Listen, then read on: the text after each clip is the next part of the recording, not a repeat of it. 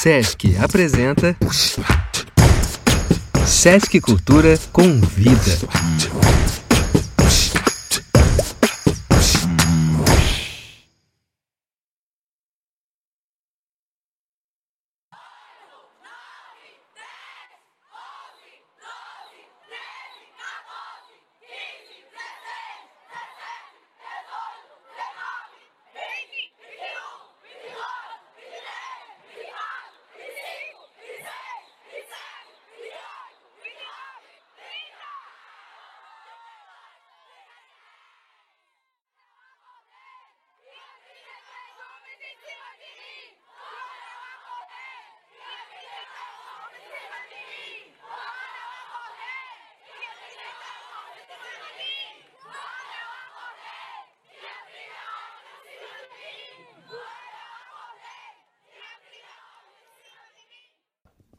violador entre nosotros, vestido de civil, bien peinado, bien perfumado, bien portado. No lleva la vela en la frente, bromea de vez en cuando y cae bien. Hay un violador entre nosotros y nosotros lo abrazamos, lo presentamos, lo llevamos a la de la mano a nuestra casa, lo sentamos en la mesa con nuestra familia, nuestros amigos y cae bien.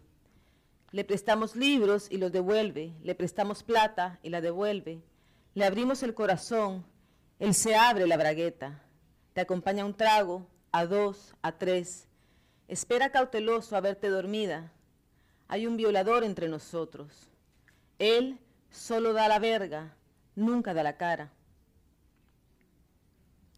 El año pasado el CESC me invitó en Brasil a proponer un proyecto y habían sucedido unos meses después de la violación colectiva a una muchacha aquí en Brasil, en una favela. Yo recuerdo que la noticia, obviamente como al resto de mujeres del mundo, me conmocionó. Y recuerdo la frase de esta chica que decía que cuando despertó, ella solo recordaba estar en medio de un hombre arriba y un hombre abajo. Fueron más de 16 hombres los que la violaron. Estuve un año en proceso con el CESC y después de un año de diálogo, no me permitieron hacer el proyecto en Brasil. Pasaron unos meses y en España sucedió nuevamente una noticia terrible, una violación colectiva en San Fermín, donde cinco hombres entre edades de 25 a 35 años violaban en el espacio público a una muchacha de 18 años. Lo que yo hago entonces con esta noticia es, tengo la idea, tengo la necesidad de expresarme y yo misma me produzco esta pieza, viajo a Madrid, me organizo con un grupo de compañeras y amigos y la producimos. La pieza se llama Manada. Y era muy sencillo, básicamente lo que ustedes ven en la pantalla son siete hombres en un círculo alrededor mío, frente al público, que se masturban hasta eyacular sobre mi cuerpo.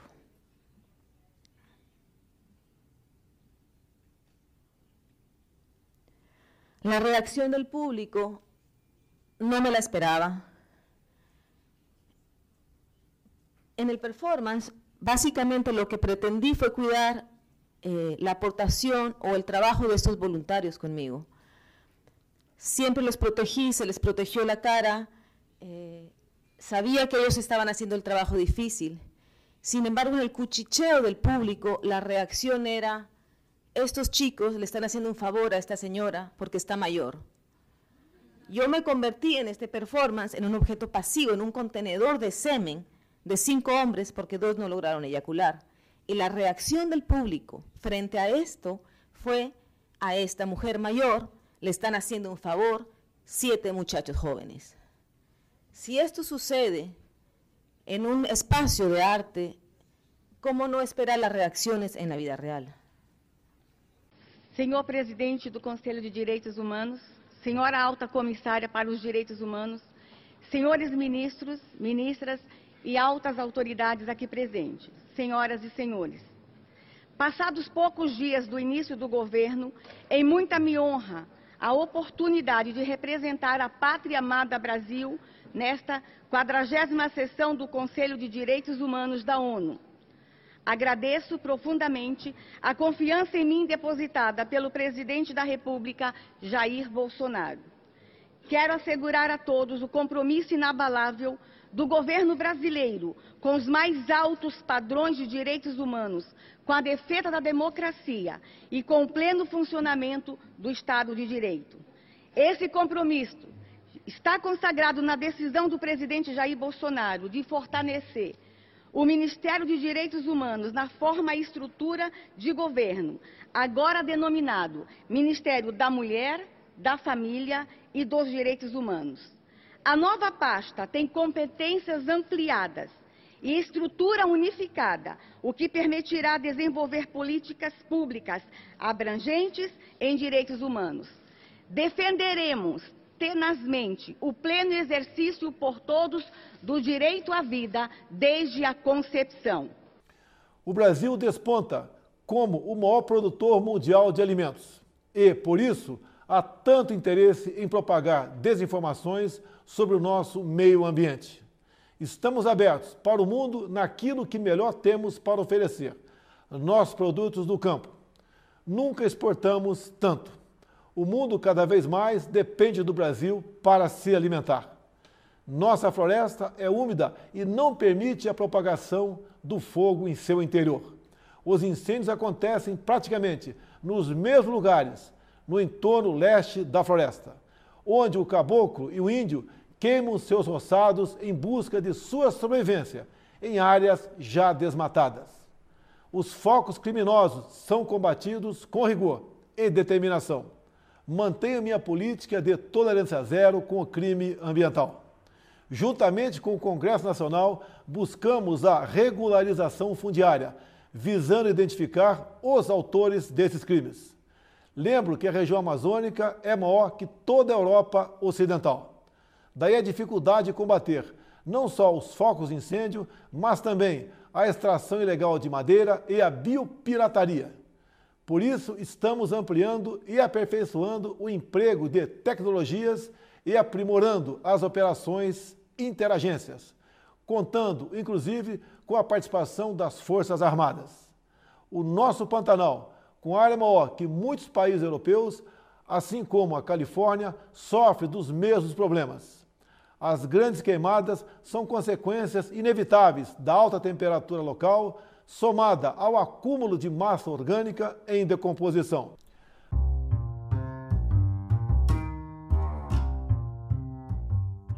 O que dizem os arquivos produzidos sobre o tempo que vivenciamos? o que vem acontecendo em nosso país e que poderia ser narrado pela ótica da performance. Quais relações podemos estabelecer entre a performance e os direitos humanos?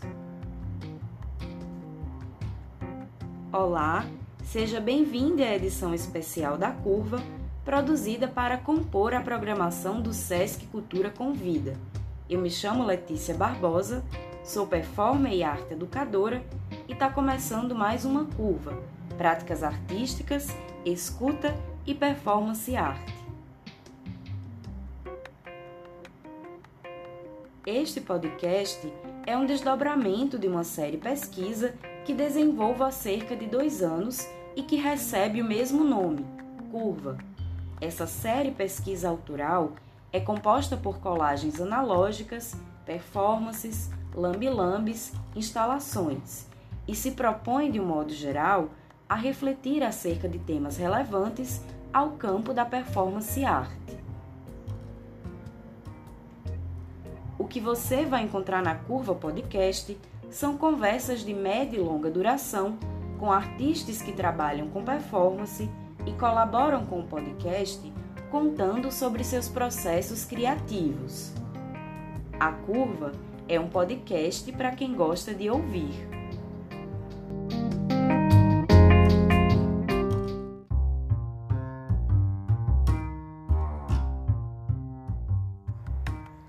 Primeira temporada da Curva já está em curso e com alguns episódios no ar, disponíveis em diversas plataformas de streaming de áudio, como Anchor FM, Spotify, Rádio Public, dentre outros. Pela primeira temporada da Curva, passaram diversos artistas, como Gabriela Holanda, Geno Valvarado, Clóvis Teodorico, Grupo Empresa, Ângelo Fábio, Abniel João Nascimento e Alisson Nogueira. Para esta edição especial, eu trago trechos de algumas entrevistas que aconteceram no espaço do podcast. Na entrevista com a bailarina performer Gabriela Holanda, que se conectou com a curva desde a cidade de Olinda, em Pernambuco, conversamos acerca de seu processo criativo Sopro d'Água, que se desdobra em espetáculo solo, performances, eco-performances, foto-performances e também em uma pesquisa de mestrado. No áudio que você vai ouvir agora, Gabriela fala acerca da materialidade ancestral geológica. Ao longo do meu processo de criação, né, eu comecei a, a me perceber, né, como esse corpo ambiente em fluxo, né, como é, perceber minha existência ambiental, né, dançando, e também perceber que eu era água, né? E aí, quando eu fui mergulhando nessa materialidade da água, comecei a, a compreender a água de um modo não mais como um, algo separado de mim, né? mas sim como uma entidade e como uma existência, né? como uma, uma materialidade e memória né? ancestral geológica. E eu até trago isso na minha dissertação de uma perspectiva que, que, que eu acho que ela é muito ela é muito bem transpassada através do poema de Lucas, né? Que tinha uma coisa que durante todo o meu processo de criação que vinha uma frase que era toda água que me atravessa atravessou meus ancestrais. E aí isso vinha constantemente, assim, tanto que eu disse, nossa, eu tenho que trazer a palavra para o espetáculo, assim, pelo menos essa frase, né? Porque essa, essa frase, para mim, né, quando eu dançava na água, especialmente quando eu dançava né, nas, nas danças aquáticas e tal, que você entra em um outro estado, assim, né, de, de corpo, porque é muito diferente você dançar na, na terra, né? Que tudo é muito firme, muito seguro, e na água que você você compreende seu corpo de um modo diferente, né? Então, quando eu dançava na água, eu me compreendia como um ser aquático também. E compreendia que aquela água que eu estava ali habitava meu corpo e que vinham energias e estados corporais que eram meus, mas que também eram de outros seres, né? Seres vivos, né? Não apenas sendo humanos e não humanos, né? E aí isso me via, via de um modo muito forte, né? E eu comecei a, a compreender que a água não era não era apenas, sabe, do momento agora, né? Ela trazia um lugar, uma, uma experiência de tempo, espaço transpassada, né? Então, o que o que eu sentia de sensações, de imagens, de memórias eram minhas, eram das minhas ancestrais, mas eram também daquela da, daquele plan, do nosso planeta Terra, né? Que eram da própria materialidade água, né?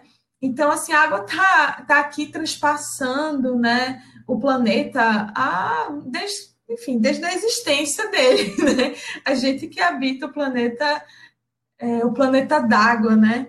Há, há, mais, há pouco tempo, relativamente, né? Mas ele está muito antes da gente, né? Então, assim, é, e ela está aí atravessando geleiras, né? Atravessando rios, mares, chovendo, né? E aí eu comecei a perceber que a água tinha, tinha alguns princípios né, que habitavam essa água, assim, esse estado d'água e essa questão de, de transpassar né, desse fluxo que percorre diferentes memórias, diferentes corpos, diferentes materialidades. Né?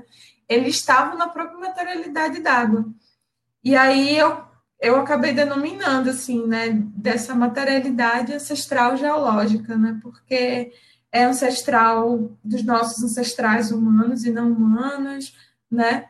Mas também está aí na, na própria nesta questão geológica mesmo.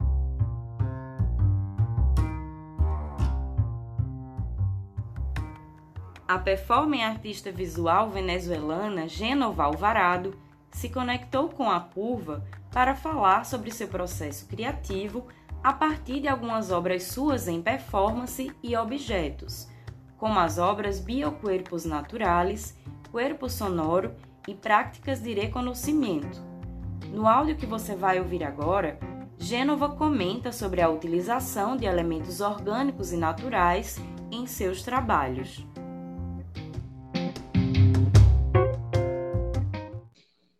Então, eu acho que isso, agora eu estou muito nessa, nessa búsqueda, né? Eu acho que mesmo o fato de a gente estar num processo de trânsito migratório sempre te leva até a você quer pertencer, né? Algum, algum ponto de encontro no qual você não se senta diferente a, a, a partir de uma fronteira, a partir de uma nacionalidade, a partir de um código de identidade a partir de uma carteira que te coloca e te marca, né, de alguma forma como mais um, né, mais um cidadão no mundo, mas com limitantes. Né? E ultimamente, é, para mim, o trabalho com a terra, que também foi muito detonado a partir do, de minhas formas também de criança com minha filha, ela começou a comer vegetais, né? e aí já virou praticamente um, chamado para a gente cambiar um pouco a estrutura até da alimentação e de como você alimenta a alma e alimenta o corpo e alimenta o espírito também, né? E sempre estive muito vinculado com os elementos naturais e elementos orgânicos. O barro, para mim, tem uma analogia que eu faço com a pele, né? a pele do corpo. Tipo, a nossa capa da pele, para mim, ela é a terra, sabe? Tipo, funciona da mesma forma. A gente pode chamar o barro como a pele da terra, e a partir de suas diversidades, diversidade de cores. E é uma coisa no qual eu me encontro. Eu me encontro nessa terra e eu me encontro nessa nesse barro abraçada, né? Tipo, a mesma terra que abraça o mundo é a mesma pele que me abraça. Então, eu acho que a partir dessa metáfora, eu consigo encaixar ou detonar certas reflexões e, e, colocar perguntas. Eu acho que a arte permite isso, né? A gente detonar perguntas para muitas vezes é, a gente acha que está criando soluções que podem resolver certas certas problemáticas da vida humana. Então, eu acho que o elemento orgânico e o elemento natural, no qual você, pode criar essa subjetividade, né, como mulher, entre o corpo íntimo, o corpo natural e o corpo social, é, nos permite ver quanto a gente é mínimo, né? Quanto que a gente também é muito pequeno é, dentro desse mundo que é tão imenso, dentro dessa terra, e de quanto a gente precisa também transformar nossa forma de nos relacionar com ela eu acho que é uma pauta que a gente tem como uma emergência agora muito fundamental, cambiar nossos hábitos, que são principalmente impostos por uma cultura muito capitalista, muitas vezes demais de ocidentalizada, onde parece que o vínculo com a terra, inclusive a partir de nossos ancestrais, o reconhecimento dos povos, né, é, que de alguma forma é, leva uma bandeira de, de cuidado, de segurança da, das florestas, de nossos espaços, nossos ambientes naturais, a gente sempre está como uma luta, né? Parece que nossa identidade ela quisera ser puxada de isso orgânico que também está dentro de nós. Então, dentro do meu trabalho, tenho algumas propostas, como por exemplo Biocorpos Naturais, que foi apresentado online, justamente com esse todo episódio da pandemia e as novas formas da gente se deslocar de um ponto a outro e tipo estar presente além da distância, é, no qual nesse projeto eu consigo de alguma forma é, tipo guardar, eu estive reciclando é, durante dois meses diversas é, cor, cor, é, assim, vegetais, sementes, sabe? De todo esse processo de mudança da alimentação da filhota. Então, minha ideia era sembrar, eu comecei a sembrar um pouco em casa. E aí pegou um cebolinho, aí pegou um gengibre, e todas as sementes desse processo de câmbio da alimentação dela, dele, ela querer mesmo não comer mais bichinhos, como ela fala, é, me traz para mim para ver também como, de alguma forma, isso que eu comia brotava em mim também, né? E a gente começou a observar junto com ela é, como cresciam as raízes, como cresciam. Então, isso me, me, me traz como uma necessidade de me cuidar, tipo assim, biocorpos naturais, sabe? Tipo, criar uma espécie de imunidade e de espaço de segurança mesmo, é, mesmo dentro de casa, a partir da observação desse processo de alimentação e desse processo de crescimento dessa semente que a gente plantava, e a gente via como ela brotava.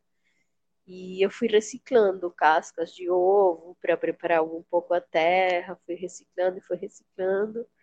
E aí vindo em mim, tipo, a necessidade de criar biocorpos naturais para, de alguma forma, criar essa metáfora, generar esse planteamento de como a Terra é, do planeta é ao mesmo tempo a nossa própria pele, né? Que é um processo orgânico. A gente morre e a gente ou vá para ceniza, vira cinza, né? Hoje em dia, ou sencillamente é plantado. E agora com a tecnologia, sei lá, os, os orientais têm até ritos onde a gente as cenizas da gente são até plantadas em uma árvore, então você regressa de novo esse canto familiar de novo já não como um corpo físico, sino inclusive como um corpo orgânico, sabe? Onde suas cenizas estão até misturadas com uma terra, de onde brota uma árvore. Então, eu acho que esse processo que é muito subjetivo, que tem que ver também com o meu espaço íntimo, meu espaço de maternidade, meu espaço do hogar, a partir do, do, do crescimento disso que está florando em mim, me permite criar um biocorpo natural que me proteja que eu acho que esse processo também da pandemia tinha feito as pessoas detonar muitos processos de transtornos de ansiedade, sabe, de, de medo. E eu acho que foi um momento muito lindo para a gente se conectar de novo com nossas plantas, sabe? Aqui tá a gente tomando um chá, sabe, de novo, uhum. tomar esses hábitos é, que são do, cotidiano, do cotidiano, são hábitos que são do cotidiano e como a gente planteia também isso dentro do campo da arte, para tra trazer essas reflexões também e generar essas perguntas para o outro. Como é que é a relação de você com a terra? De que forma você cambia hábitos mesmo dentro de casa que façam que essa cultura não sustentável que a gente tem em relação corpo-natureza, ela consiga ter de alguma forma uma, um diálogo, não? Sabe? Tipo um comportamento distinto, distinto, que nos permite principalmente respeitar é, o corpo natural que habitamos, que eu acho que muitas vezes não respeitamos, sabe? E, por exemplo, esse trabalho, ele, ele me, me, me genera esse, todo esse montão de reflexões. E o quanto o trabalho cerâmico também. Como falei, eu tenho uma obra videoinstalativa chamada La Venusoi, e La Venusoi fala sobre os diferentes tipos de roles que nós, como mulheres, cumprimos dentro da sociedade, até rompendo com todos os padrões que estão colocados aí para gente. Então planteia isso. Quem que são as mulheres, as Vênus de hoje? E as Vênus somos nós, né? Esse símbolo também resgatando um pouco essa imagem ocidentalizada das Vênus trazendo mais realidade, que é Tipo, existe uma diversidade de corpos, existe uma diversidade de formas, e porém uma diversidade de mulheres em tanto gênero e em tanto corpo, sabe? Em tanto nossas ideias e nossas maneiras de ser dentro da sociedade.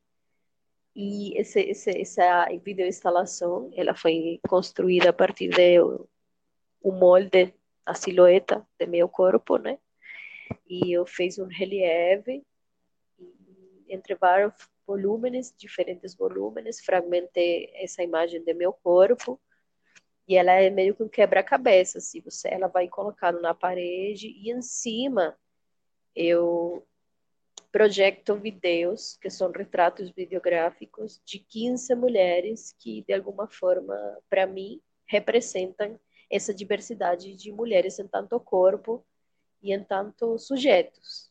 Então, e há uma analogia, cada fragmento desse corpo cerâmico tem uma textura diferente, porque eu planteio também que é assim, cada um tem uma pele diferente, um cor de pele diferente, com uma textura diferente.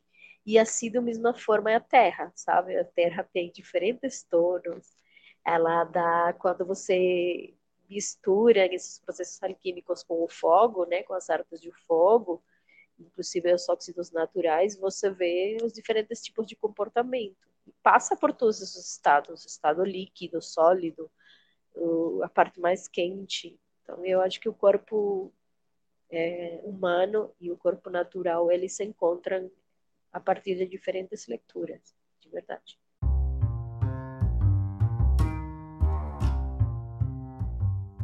Na entrevista com o performer e artista visual Clóvis Teodorico, conversamos sobre algumas de suas produções em performance e instalação, que tratam, dentre outros assuntos, acerca de mercado e circuito de arte, como, por exemplo, a obra Vestidos para Vernissagem. Clovis, além de artista, é idealizador e gestor do Espaço Zero, espaço cultural independente localizado na cidade de Garanhuns, no agreste de Pernambuco. E é sobre este espaço independente que você vai ouvir Clovis falando agora. É, o Espaço Zero é, surgiu da eu como um artista independente, como boa parte dos artistas que trabalham no interior são independentes, né, na verdade. É, sei também que esse, essa realidade também se encontra é, na capital e na região metropolitana, né? Mas, assim, é, sempre teve muita dificuldade de encontrar espaços voltados para experimentações ou até para ações, vamos dizer assim, dentro do campo das artes visuais mais tradicionais. Assim, não é uma realidade do interior ter espaços voltados para a arte, assim, tanto na questão de, de exibição, como a questão de formação, como a questão de é, um espaço voltado para práticas né, artísticas, para você desenvolver laboratórios, desenvolver projetos. Então, com essa, essa dificuldade de encontrar é, espaços, eu acabei abrindo um espaço, assim, para tanto exercer é, a, a, o que eu faço e abrir espaço também para outras pessoas, né? A residência encruzilhada já ela surge já em outro momento, né? Que até agora só tive um artista na residência, que foi Mário Miranda, e, e mesmo assim, por questões financeiras, a residência ainda não está funcionando como eu gostaria que funcionasse. É, um, é uma questão financeira mesmo para melhorar a logística, mas a residência encruzilhada, ela surge também dessa necessidade de interligar é, os interiores, é, capital também, interligar esses artistas e criar essa rede, assim, de criar mesmo uma encruzilhada como um, um, um local de, de encontro de, de produção, de processo, de experimentação também. Assim, um, é, eu vejo muito a encruzilhada como esse lugar que ela ali tem um centro, mas ela tem outras direções também, né? São outros caminhos que pode seguir e são caminhos que se cruzam.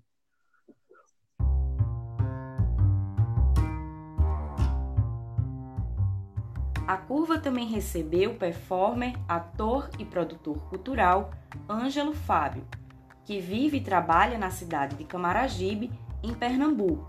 Na entrevista com Ângelo, conversamos acerca de seu processo criativo, a partir das obras Ali sem Sacrifício, São Alto Santificador e algumas delas outras coisas. No áudio que você vai ouvir agora, Ângelo fala sobre a obra São Alto Santificador.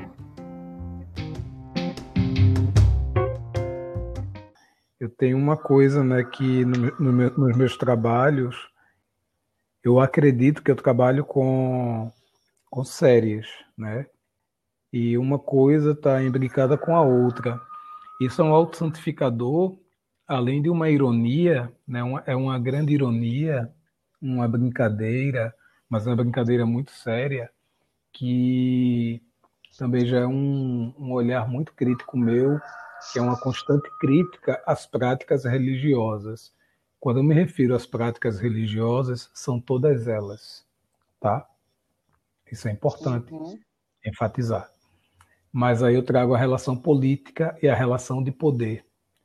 Como essas práticas religiosas, e aí eu trago para o pentecostal, né?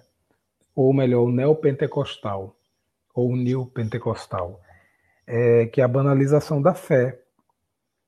E o São Auto-Santificador, que é o nome da, da performance, intervenção urbana, instalação, é objeto é, de tudo mais um pouco, é um carnaval, é uma ação performática direta o, porque o São Auto-Santificador, santifique-se você também. É a criação de um personagem, tá? Que quando a gente vê a imagem, a estátua propriamente dita, ali existem vários signos, né? Que da imagem que tem uma que a estátua quando ela estava quando quando se tinha ela ainda e a estátua ela é do tipo é, tem o signo de Iemanjá, né, que é aquele manto azul, a imagem do Exu, né, do Exu de pau duro, e com a minha própria imagem, né, que, que sou eu. A face ela é minha, a face ela é minha, os dreads que está colado na, na estátua é o meu próprio cabelo. E aí, o porquê? Santifique-se você também. Se a Igreja Católica ela se apropria do candomblé, ou melhor, da, não do candomblé, mas ela, apropria, ela se apropria das, dos cultos de matrizes africanas, dos ritos, dos rituais. A gente vê que não é de agora, mas desde o início do século XXI, o a estrutura pentecostal ela também começa a se apropriar tanto da estrutura católica quanto do candomblé, da umbanda e da jurema.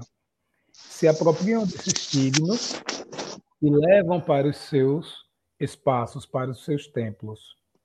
Então eu paro e penso, caramba, se essas instituições religiosas de macro poder, macro poder econômico e de massa, porque as pessoas se assumem ser dessas estruturas, fazerem parte deste, deste, deste biopoder, por que não eu me apropriar dela e fazer uma inversão de valores, onde eu leve esta performance para a rua com este personagem do, do São Alto Santificador, que é o performer, que ele auto se santifica na rua. É, em uma das imagens, eu tenho, é, em uma das fotografias, ou nas fotografias, eu sempre andava com um cartazinho de papelão que tem escrito Jesus vem. Não foi escrito por mim, e sim por Agnaldo. Agnaldo, um profeta urbano, que morava, acredito que lá no, lá no Ibura. E Agnaldo, ele, ele era uma criatura muito muito uma imagem muito forte é dele, um homem negro, onde o sapato dele era uma, era, era uma mistura de coisas, com papel laminado, com plástico. Ele um homem negro, alto. A gente sempre se comunicava e eu comprava aqueles cartões dele, aqueles papelões com o Jesus vem. E eu tinha muitos desses cartões, desses papelões. E eu saía colocando no meu corpo e dizendo: Jesus vem, sendo que eu fazia uma intervenção ali, eu colocava Jesus vem, eu perguntava. E em um outro cartão que não está nessa, que não que não está nas fotos, eu colocava é, colocava de um lado Jesus vem e do outro lado tinha Exu vem.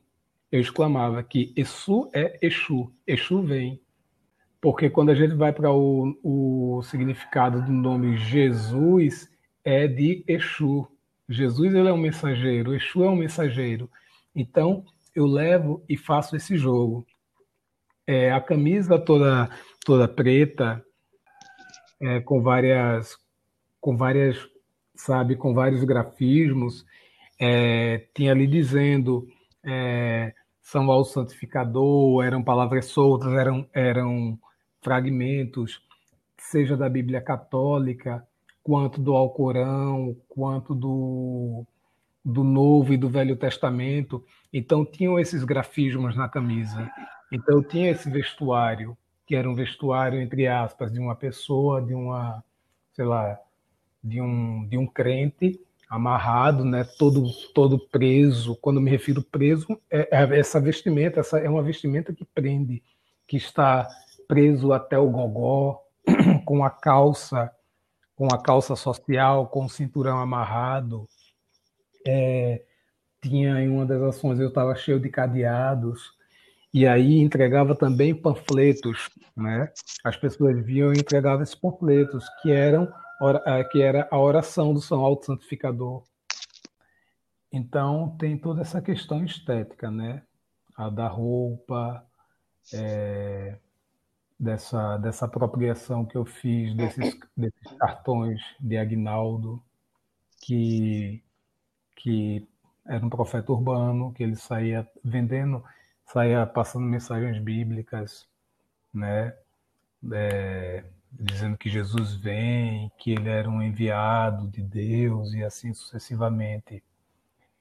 E aí eu tinha um diálogo muito grande com o Agnaldo. E a gente pode encontrar muitos dizeres, por exemplo, eu não sei se ainda antes ali na Guararapes, por exemplo, na onde tinha a parada do BRT, antes da parada do BRT tinha muitos pés de Macaíba. Não sei se você se lembra. E ali nos pés de Macaíba, naquela parte, tinham dizeres de Jesus vem, engelos baianos, é, é, no próprio Rio Capibaribe, ali na, naquela margem, naqueles muros, eram, eram tipografias gigantescas de Jesus, Jesus vem, com mensagens também apocalípticas. Então, quem fazia essas intervenções era Agnaldo, e eu tive a oportunidade de acompanhar ele numa época. Isso eu estou falando de 2005. Então, sempre achava interessante.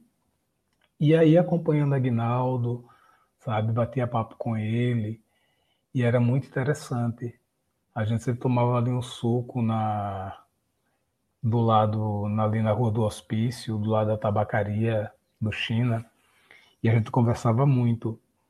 E também batendo esse papo com ele, ele falava e eu ouvindo essas coisas e vendo todo esse boom da, das igrejas pentecostais, essa banalização da fé, a questão da comercialização, e teve numa época, isso eu estou falando 2005, tá?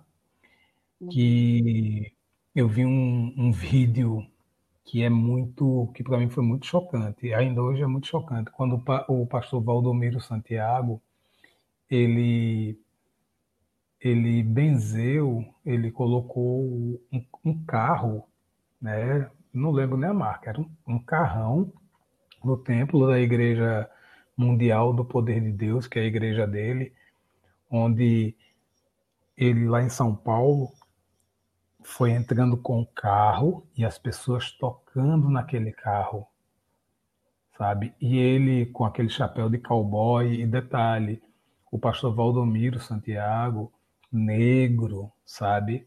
Uma pessoa que tem uma oratória incrível e ele no vídeo cobrava o dízimo as pessoas pelo simples fato das pessoas tocarem no carro. E aí eu fiquei viajando na maionese. E depois eu fui pensando, né? Também fui escrevendo tal. E aí me veio essa questão do São Alto Santificador. Mas antes de poder chegar ao nome do São Alto Santificador, é importantíssimo relembrar de Agnaldo. E Agnaldo ele era, ele era muito consciente, né? muito consciente das coisas que fazia, mas uma, dentro de nossa ótica comum cotidiana, é, nós podemos, né, com nossos preconceitos, é, podemos dizer que ele era N coisas, tá? Mas tirando esse lugar da fé dele, desse fanatismo, ele era muito consciente dos atos dele. Uma pessoa muito sábia, muito criativa. E aí eu também fui absorvendo essas coisas e sempre dialogava com ele. Aí quando foi 2005, eu tinha visto esse vídeo de Valdomiro Santiago, aí me veio na cabeça, depois de fazer essa performance do São Alto Santificador, santifique-se você também. E aí eu misturo, pego a imagem da Iemanjá, do Exu, com, com esse formato dessa estátua católica e dessa imagem erótica. E aí, quando eu vou fazer essa performance em Recife, a primeira vez, é, fiz em 2000 e 2006 também. Aí, no que eu faço em 2006, é, eu simplesmente andava com essa, com essa estátua no meu ombro e saía caminhando com ela e não falava nada. E com, e com, esse, com, esse, com esses cartões, né, com esses papelosos com os dizeres Jesus vem. Eu saía caminhando, entregava os panfletos, e isso né, tendo a referência do Agnaldo. Aí viajo para a Argentina. Quando eu viajo para a Argentina, eu não levo a estátua. Eu deixo a estátua original aqui, a matriz. Mas aí eu produzo algumas estátuas em Buenos Aires.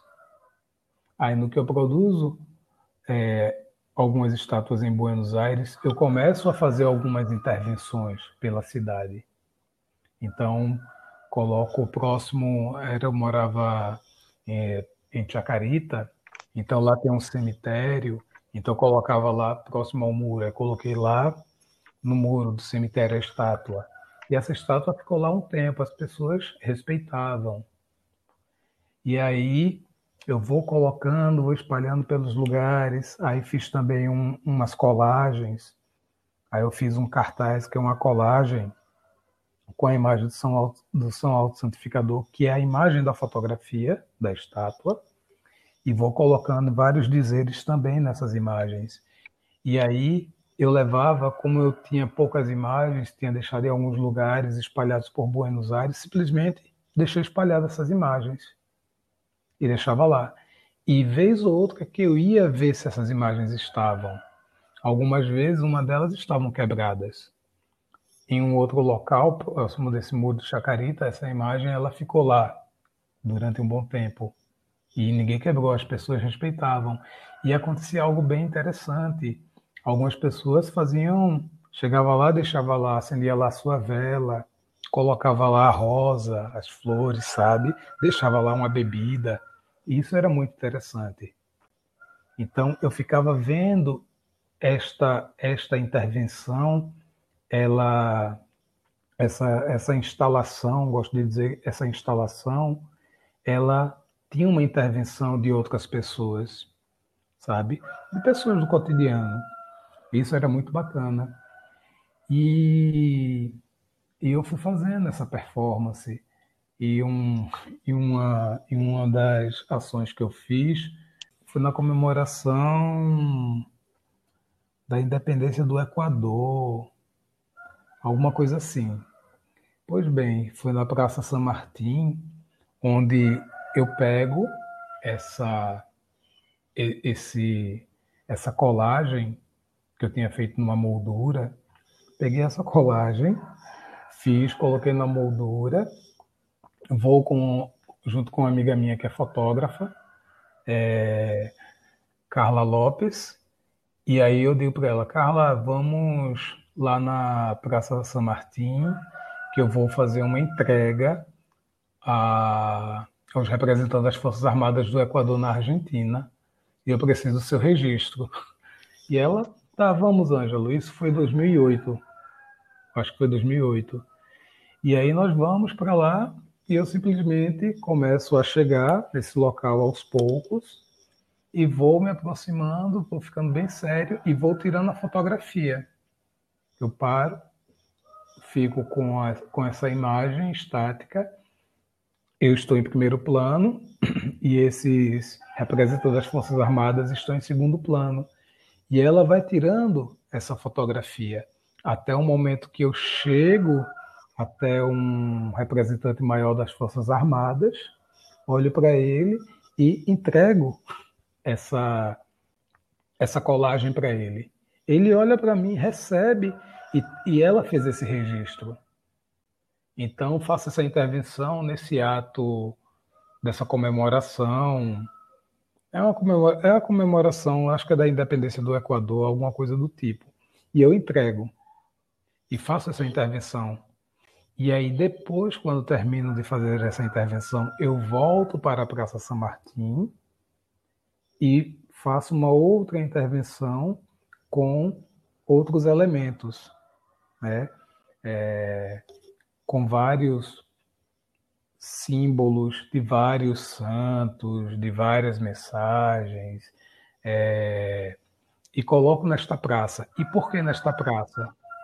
por essa praça ser uma, uma área que é do, do, de uma área muito nobre de Buenos Aires, onde tem um ponto de tem uma vigilância muito forte, que é uma área de uma elite bem forte lá. E eu coloco lá, intervenho. Mas aí essas intervenções do São Alto Santificador não não ficou nessa área. Por que, que eu faço esse destaque? Por ser uma área que há um, um constante processo de higiene, higienização, onde não se tem pobres, onde pessoas não dormem nesta praça, é uma praça completamente limpa.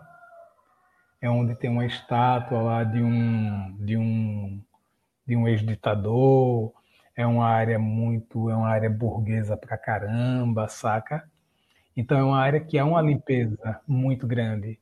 Então eu percebo que nesses lugares esses símbolos populares, eles não entram. Mas quando eu levo esta intervenção, quando eu levei essa intervenção para a Vila 21, para o bairro de Chacarita, ou para regiões metropolitanas, a relação ela é outra. Então, o imaginário popular das pessoas que não têm um poder aquisitivo X, essas pessoas elas respeitam porque eu acredito que elas se veem naquilo, porque é muito próximo, porque os pedidos são coisas simples, os dizeres são dizeres objetivos, são palavras de amor, são palavras de afeto, do tipo eu quero cuidar de mim, eu quero ter desejo, eu quero sentir prazer, eu quero ter uma casa. E não é almejar um macro poder como as igrejas pentecostais, ela discursa e almeja. E quem é que conquista este poder? É quem tem dinheiro, se a gente for parar para ver bem. É um grande banco, é uma grande rede, é uma grande negociata. Então, São Alto Santificador passa por aí. E esse santifique-se você também é você, como ser humano, como uma pessoa comum, poder dizer: caramba, se Pedro, Paulo, é, o santo XYZ foi santificado por um homem, porque eu, quanto ser humano, eu não posso me santificar pelas coisas boas que eu fiz. Aí eu cito o exemplo é, de Gauchito Gil. Gauchito Gil foi um revolucionário argentino que ele lutou pela independência da Argentina e ele é, um, é uma grande figura popular, sabe? Tem uma festa que é muito linda dele, que é uma festa muito profana, mas é uma festa linda, onde as pessoas vão e ficam loucas, mas é uma festa incrível. É como se fosse a festa dos mortos que tem no México, sabe? É como essas festas populares, onde as pessoas se identificam, onde as pessoas se veem com, essa, com esses representantes, essas espiritualidades. Então são é como os, é como espilintras, as pombagiras, os exus. Então há uma aproximação popular muito forte. Então eu acho isso muito interessante. Quando o povo se vê nesse lugar. Mas aí é, eu levei também essa performance para o Chile, ela não funcionou. Na primeira intervenção que eu fui fazer lá, é, não deu certo. A polícia me abordou. Quando eu viajo para Bolívia, eu levei a estátua. Eu deixei lá numa, num, num caminho próximo a La Paz. Essa estátua ficou lá durante um bom tempo. As pessoas respeitaram essa imagem. Aí quando eu venho para o Brasil, 2009 ou 2008, 2008, 2009, quando eu faço a performance aqui em Pernambuco, vou para o Recife, a ação performática do meu corpo na Praça do Diário funcionou. O tempo que eu deixei a estátua de São Alto Santificador, com o púlpito, eu fiz todo, armei, fiz todo um cenário, coloquei cadeiras, coloquei um púlpito, mostrei a estátua, coloquei um, um caixinha de som. Quando eu fiz tudo isso e quando eu comecei a discursar, que vinha a primeira frase é eu não sou o caminho, eu não sou a verdade e muito menos a vida. Começava por aí, as pessoas me olhavam de maneira horrorizada. Teve um PM que veio para mim e veio perguntar o que, é que você está falando. E eu dava uma de doido, sabe? E continuava. Então eu tive que sair dali da Praça do Diário. Então eu falei, eita, a energia aqui está pesada. Mas assim, eu fui desfazendo é, de todo esse cenário que eu armei. Não eram muitas cadeiras, mas tinha algumas cadeiras. Aí quando eu fui fazer a segunda vez, já foi diferente, porque eu, eu não levei cadeiras, eu não levei caixa amplificador, eu simplesmente fui com o meu corpo, levei os panfletos, fui em plena luz do dia e começava a simplesmente a dançar e entregar panfletos para as pessoas, mas o discurso estava presente ali. E as pessoas viam, ah, é um doido. Então essa relação ela é muito potente. Quando eu me refiro dessa potência, é esse diálogo, são essas identificações. E quando a luz do dia ia baixando, os donos e donas da Praça do Diário começavam a se aproximar do performer e começavam a dialogar, começavam a se identificar com aquilo. Então bebemos cachaça, estiveram junto da estátua, colocaram alguma oferenda, brincaram com ela, levaram, levaram ela para um lado, para o outro, mas voltaram com ela. Então o horário também fazia uma diferença. Já estava saindo da luz do dia, indo já para a noite. Então a noite são de outras pessoas, sabe? São de outros mundos. Então a energia ela é outra. E São Auto Santificador ele passa por aí. E foi bem bacana.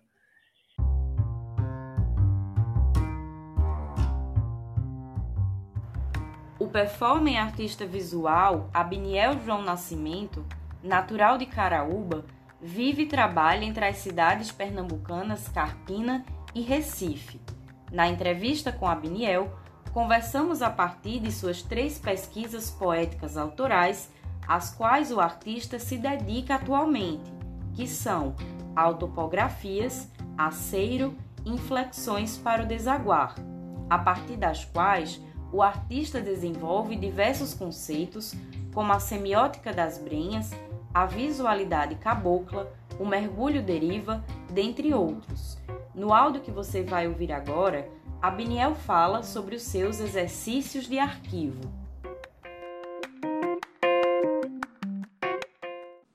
Eu tenho costumado a pensar que é, a língua portuguesa, tanto a língua portuguesa quanto o tempo cronológico não são os meus tempos em língua maternas.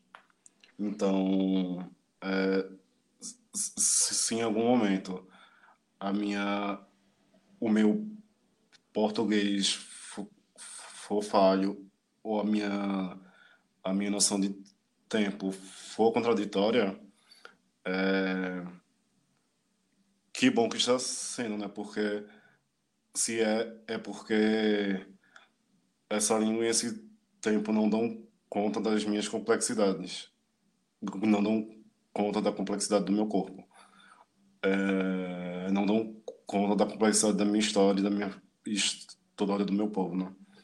Então, é, quando eu utilizo as palavras é, exercício de arquivo, oxidação, é,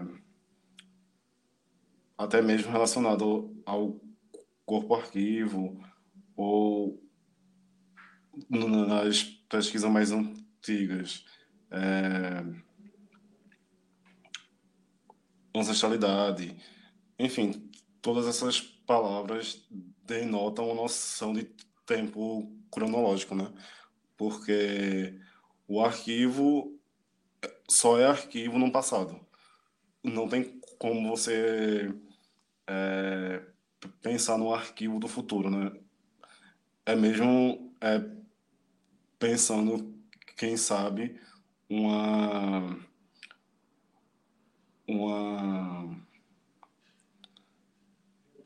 enfim é, é mesmo pensando um objeto depositado em certo lugar para ser descoberto no futuro, né? Esse arquivo só é importante porque ele marca um tempo no passado. E aí eu venho é, pensado muito que o tempo cronológico é um tempo de morte, né? É um tempo que um tempo utilizado para nos, nos deslocar é, da consciência de quem somos. Então, em exercício de arquivo, eu trago dois é, recortes. É, no, no primeiro exercício de arquivo, eu começo a investigar a violência da memória, só mesmo é, aprofundando que eu trago em constatação número um, em autograma número um, é, eu trago uma ilustração a partir de tecidos para entender essa violência da memória, assim, ilustrar mesmo. É, e aí é muito interessante para mim que essa que essa materialização de uma violência surge a partir da costura e do tecido, né? Porque minha mãe até pouco tempo era costureira. Então, é... quando eu, eu pego tecido e começo a costurá-lo independente, assim, pela primeira vez e e me frustro e arranco a linha e deixo torto e etc. É, é muito sobre entender que a minha memória é, sobre esse algo é diferente da memória da minha mãe sobre esse algo, né? Então, o, o exercício de arquivo é muito disso, assim. É, ele surge é do encontro entre as minhas narrativas pessoais construídas, as minhas noções de violência e de morte e de, e de dor, em paralelo às, às, as noções de violência, de, de dor e de morte da minha mãe e da minha avó. É, o que acontecia muito era que quando a gente debatia racialidade em casa, e isso é uma, é uma discussão que me acompanha há muito tempo, assim, eu acho que desde criança, uns cinco anos, é, a gente sempre caía num lugar romantizado sobre a violência, sabe? É, quando a gente falava que a gente que nossos pais e, e, e, e tios e irmãos trabalhavam nos engenhos, no corte de cana-de-açúcar, e que às vezes não tinha nada para comer, e que é, comia rapadura com farinha e água para não morrer de fome, a gente trata desse episódio como um episódio heróico porque a gente sobreviveu a isso, sabe? Uhum. Mas é um episódio que se que é deslocado de uma estrutura que de uma estrutura maior. E aí isso me incomodava muito porque parecia que a violência só era vista a partir de mim, sabe? E aí eu pensei, ok, como é que a, a partir das conversas com a minha mãe, minha avó e meu pai, eu posso transformar essa memória romantizada ou apaziguada em uma memória que que seja uma memória até mesmo de vingança, sabe, so, sobre essas estruturas. E aí, enfim, é, a gente conversou muito durante os seis meses de pesquisa inicial de autopografias. E, e, e quando a gente debatia, eu fui percebendo que as memórias de, de dor que antes era era posta sobre um, um uma névoa, um véu assim, começou a, a emergir de outra fo forma, sabe? E com outra é, com outra potencialidade. Então, o exercício de arquivo é, é isso, assim, é contrapor o meu arquivo que eu construí enquanto uma pessoa de 24 anos que não trabalhou em engenho, que trabalha com performance, que está na universidade, que já cursou um outro curso na universidade e que já viajou em vários lugares é, no Brasil. Enfim, esse meu arquivo é contraposto ao arquivo da minha mãe, que é uma mulher trabalhadora rural, costureira, é, que cursou até a quarta série e que sempre esteve nesse local, sabe? Nesse território. E foi tolhida é, de vivenciar inúmeras experiências por ser mãe, por ser pobre, por morar no zona rural. Então, quando eu contraponho esses dois esses dois arquivos, quando eu exercito esses, esses dois arquivos, é, eu percebo as minhas contradições e eu aprendo com a minha mãe sobre como como construir uma narrativa que não me mate e ao mesmo tempo eu mostro a ela é, elementos que, que ela não, não tinha percebido até então. Então, é o exercício de arquivo, é primeiramente essa troca, esse jogo mesmo, esse exercício, e em segundo momento é uma ilustração de como esse exercício é, transformou a, o objeto específico que a gente que a gente debatia, né? Que nesse caso foi a memória, que é o, o exercício de arquivo número um. E é uma obra que eu venho desenvolvendo desde 2019 e que hoje em dia está completamente reconfigurada, assim como eu estou completamente reconfigurado. Então é uma obra que que me acompanha, sabe? Uhum. Eu acho que é, ter descoberto algumas coisas, ter, ter firmado meus pés em outra, me ajudou a entender também a, que, que o exercício de arquivo não era um exercício apenas um exercício de arquivo entre a minha mãe. É, o meu exercício de arquivo, aliás, o meu arquivo era também arquivo da minha mãe e o arquivo da minha mãe também era meu arquivo. E assim como o meu arquivo e o arquivo dela são arquivos de minha avó, assim como o arquivo da minha avó são um arquivo meu e arquivos de minha mãe.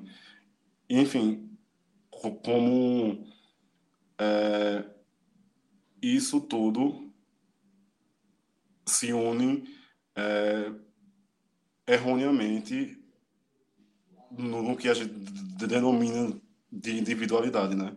Ou de, de indivíduo. Porque o indivíduo, o indivíduo não é, é na minha perspectiva, o indivíduo não é único, ele é coletivo. Se se minha memória também a memória de minha mãe, então eu também sou minha mãe, sabe? Se minha memória, minha, a memória da minha bisavó, que eu nunca conheci num plano carnal, eu também sou minha avó, porque eu nasci porque ela existiu. Então,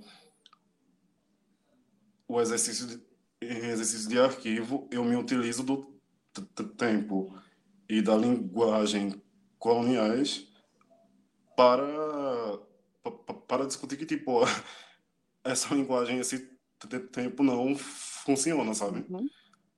não dá conta do que a gente é, do que a gente constrói enquanto coletividade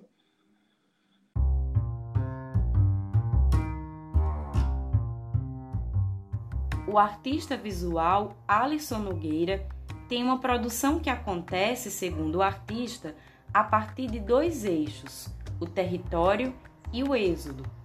Alisson é natural de Vermelho e atualmente vive, trabalha e estuda na cidade de Petrolina, no sertão de Pernambuco. Em sua entrevista, conversamos a partir de algumas obras suas em foto performance e pintura. No áudio que você vai ouvir agora, Alisson fala sobre a foto performance Solo Sangre.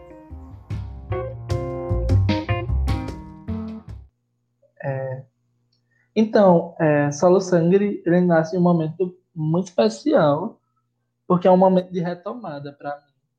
Eu retorno em 2017, lá para Vermelho, para fazer algum trabalho que eu não sabia o que era, mas eu queria fazer alguma coisa, partindo da inquietação de que os outros não conheciam meu território e eu queria meio que apresentar. E aí Solo Sangre, ele nasceu de uma promessa barra compromisso, onde é, eu estabeleço com a terra um voto de que todo ano, enquanto for possível, eu retorne lá para fazer uma foto nesse mesmo lugar. Então, e, e a partir da foto, observar as, as mudanças do meu corpo, a mudança do barranco e um jogo de tentativa e erro é, de um processo de camuflagem que eu sei que não vai acontecer. Porque alguns elementos no meu corpo destacam do, do fundo, ou seja, meu cabelo. E eu não queria, por exemplo, raspar a cabeça para o trabalho, sabe? Seria, eu queria que fosse um processo natural, tanto a camuflagem quanto as modificações. Mas nada é natural, né? Tipo, alguma coisa sempre força alguma modificação. As coisas mudam alguma coisa pede que mude. Mas eu não queria forçar meu corpo, por desejo próprio, a mudança para esse trabalho. E aí eu retorno desde 2017, no mínimo uma vez por ano, a fim de fazer esse trabalho. Nesse ano, agora em 2020, eu consegui fazer o Solo Sangue de 2020. E foi muito especial para mim, porque meu pai percebeu que nos últimos quatro anos eu retornava para o mesmo barranco, passava uma tarde inteira fazendo fotos minhas lá. E aí ele veio me perguntar por que que eu fazia isso e para que eu fazia isso, sabe? Eu falei a ele, tipo, é um compromisso.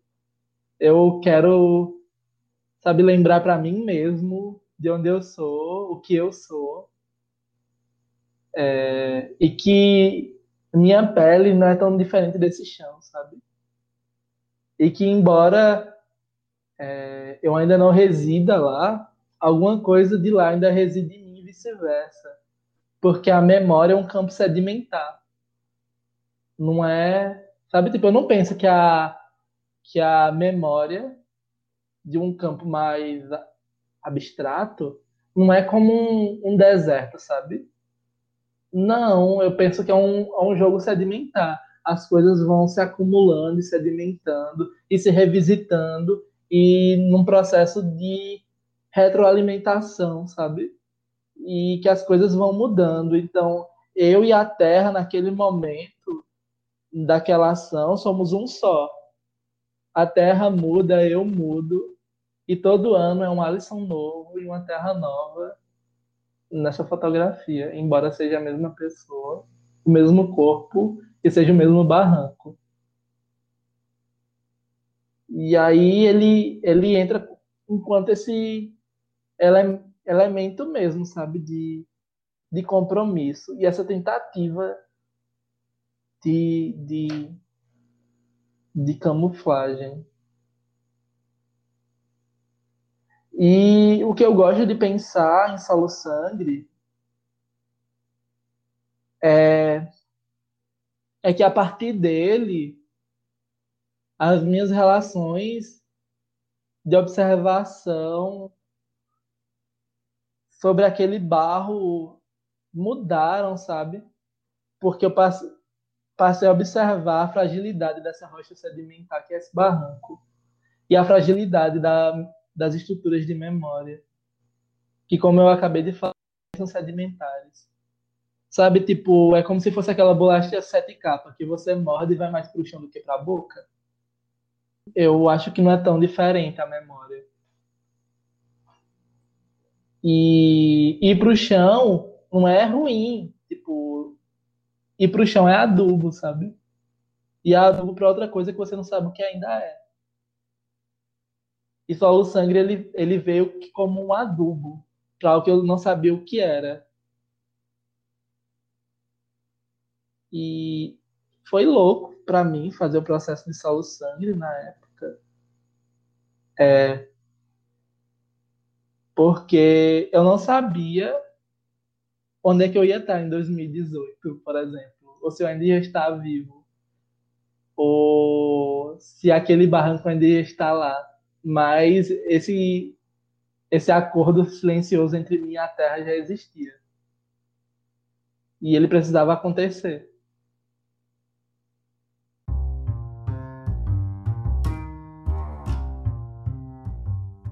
Esta edição especial vai chegando ao fim, mas esses e outros assuntos serão trazidos ao longo das temporadas da Curva. Se você se interessou pela proposta do podcast, e deseja acompanhar o percurso do projeto, pesquisa por arroba curva podcast, tanto para o Instagram quanto para o Facebook. Ou, se preferir, você pode escrever para curvapodcast.gmail.com. Toda segunda-feira, a partir das 9 horas da manhã, tem episódio novo entrando no ar e você pode acompanhar conectando-se através dos perfis do podcast. A Curva é um projeto independente e que acontece no interior do Limbo Atelier, em parceria com a Casa Pós, espaço cultural independente localizado no bairro da Vila da Fábrica, em Camaragibe, Pernambuco. Este episódio usou áudios da Marcha das Vadias no ano de 2016 em Recife, usou áudios da performer e poetisa guatemalteca Regina José Galindo durante o evento Transincorporados, que aconteceu no Museu de Arte do Rio, no Rio de Janeiro, no ano de 2018. Usou ainda áudios com discursos de Damaris Alves e de Jair Bolsonaro perante a ONU. Todos os áudios foram extraídos a partir de vídeos públicos no YouTube. Os links para consultar os vídeos na íntegra encontram-se na descrição deste episódio. Esta edição especial contou ainda com a colaboração de Abiniel João Nascimento, Ângelo Fábio, Alisson Nogueira, Clóvis Teodorico, Gabriela Holanda, Gênova Alvarado e outros artistas que passaram e passarão pela curva ao longo dessa primeira temporada, como coletivo Grupo Empresa. Sem todos esses artistas, a curva não aconteceria da maneira a que se propõe. Obrigada por escutar a curva. Nos encontramos no próximo arquivo.